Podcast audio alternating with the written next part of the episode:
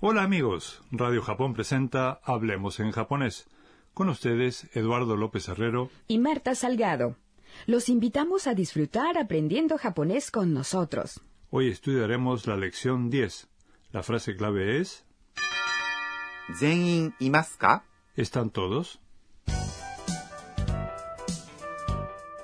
El personaje principal de nuestra historia es Anna, una estudiante tailandesa en Tokio.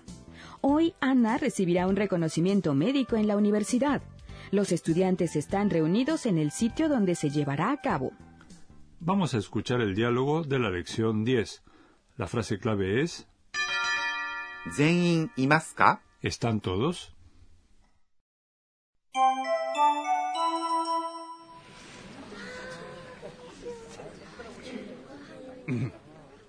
はじめに身長と体重を測ります全員いますかアンナさんがいませんすみません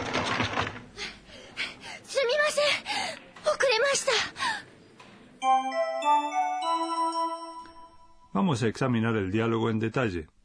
El profesor Suzuki dice, はじめに身長と体重を測ります。 primero vamos a medirles la estatura y el peso. Antes de subir a la balanza yo siempre me siento doki doki nerviosa. Muy bien, Marta. Usaste una onomatopeya que aprendimos hace un par de lecciones. はじめに Significa primero. 身長 Es estatura. と Es una partícula que conecta dos sustantivos entre sí y quiere decir y. 体重 Es peso corporal. を Es una partícula que indica el objeto de una acción. 測ります。 Es el verbo medir. El profesor Suzuki continúa diciendo.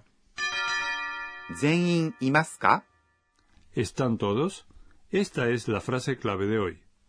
全員 Es todos. いますか Consiste en います。 que es el verbo haber o estar y か una partícula que convierte la oración en una pregunta.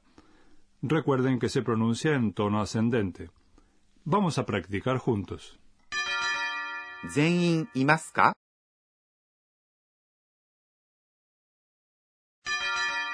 全員いますか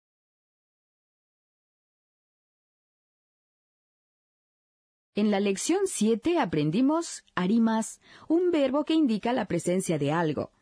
¿No se puede usar en este caso? Mm, No, porque あります。 se usa solo para las cosas. Para la gente y los animales se usa siempre います。 Entonces, supongamos que queremos decir hay un perro. Perro se dice inu, de modo que la frase completa sería inuga imasu, ¿verdad? correcto. Sigamos con el diálogo. El profesor Suzuki pregunta ¿Están todos? Entonces Rodrigo, un compañero de clase de Anna, contesta アンナさんがいません。 Anna no está. アンナさ Es el nombre de Anna con la partícula honorífica san. んが Es la partícula que indica el sujeto. いません。 No está. Es la forma negativa de います。 está. ¿Y qué le pasó a Ana? Pues en ese momento se abre la puerta de repente y entra Anna casi sin aliento. すみません、遅れました。 Perdón, llegué tarde. Ah, parece que durmió más de la cuenta. Sí. すみません、 Es perdón. En la lección 7 aprendimos que se dice すみません、 al dirigirle la palabra a alguien. O sea que すみません、シュークリームはありますか significa perdón, ¿hay bollos de crema? Ahora nos enteramos de que también puede usarse para pedir perdón, como en este caso. 遅れました。 Es el pasado de 遅れます。 un verbo que significa llegar tarde. Para conjugar los verbos de forma más en tiempo pasado, hay que cambiar ます。 a ました。 Marta, tengo una pregunta para ti. ¿Cómo se dice comí o he comido en japonés? Mm, Bueno, comer es tabemas, así que será tabemashita. Exacto. Ahora vamos a escuchar nuevamente el diálogo de la lección 10. La frase clave de hoy es 全員いますか ¿Están todos?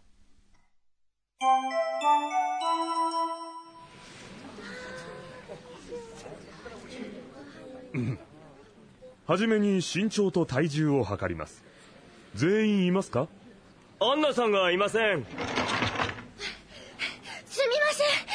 遅れました Es hora de la sección Enséñenos, profesora. Akane Tokunaga, supervisora del programa, nos transmite en cada entrega un punto clave para el aprendizaje del japonés.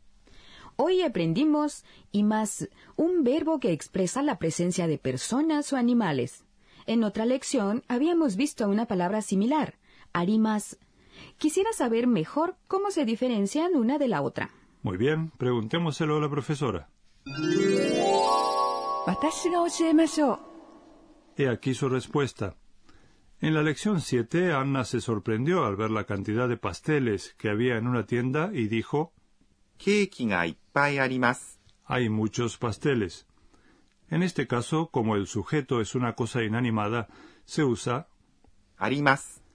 para decidir si una cosa es animada o inanimada, hay que fijarse no solo en si está viva, sino también en si puede moverse por su propia voluntad. Las plantas son seres vivos, pero no pueden moverse, por eso se les aplica el verbo arimas. Los pescados a la venta en una tienda no pueden moverse, de modo que también se les aplica arimas. Pero los peces en una pecera sí se mueven, por lo que para ellos se usa います。 en resumen, el verbo para indicar la presencia de personas o animales es います。 haber o estar. Su forma negativa es いません。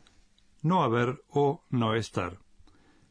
Para referirnos a la presencia de cosas inanimadas usamos あります。 haber o estar. Su forma negativa es ありません。 no haber o no estar. Hasta aquí la sección Enséñenos, profesora. A continuación, el Rincón de las Onomatopeyas, en el que aprendemos palabras japonesas que representan ruidos, voces o sensaciones. Marta, la onomatopeya de hoy puede usarse para describir cómo nos sentimos al enterarnos del resultado de un examen. がっくり。 Oh, no parece sentirse muy alegre. En efecto, es una expresión que se usa cuando nos sentimos decepcionados. También la diría, por ejemplo, alguien que perdió una competición deportiva. Hay otra palabra que tiene una connotación similar. がーん。 Ah, sí, la conozco. Gan se usa a menudo en los manga, especialmente cuando un personaje está conmocionado por algo y se lo ve pálido. がーん。 Con esta simple expresión es posible transmitir cuánto nos ha conmocionado y decepcionado algo. Ojalá ustedes no tengan muchas oportunidades de usar estas onomatopeyas. Ha sido el rincón de las onomatopeyas. Hoy aprendimos las expresiones がっくり。 y がーん。